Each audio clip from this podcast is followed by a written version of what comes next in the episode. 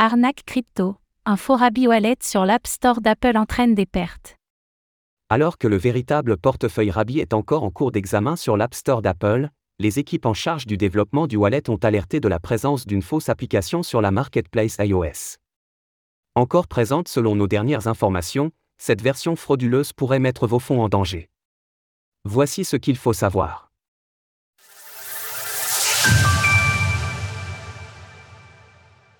App Store iOS, attention à une fausse application Rabi Wallet. Depuis plusieurs jours maintenant, l'App Store d'Apple héberge une application frauduleuse se faisant passer pour le portefeuille Web3 Rabi Wallet.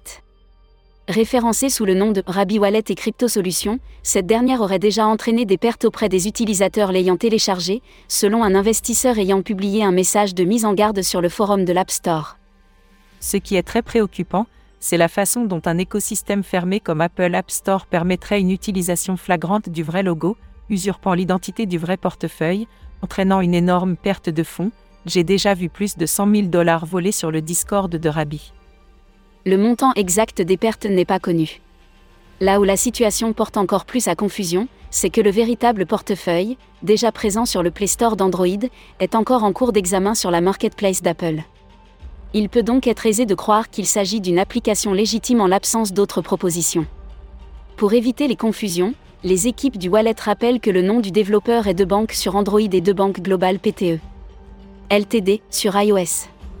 Pour plus de sécurité, il est également recommandé de télécharger l'application depuis le site web officiel de Rabi, au-delà du fait de vérifier à deux fois la légitimité d'une application.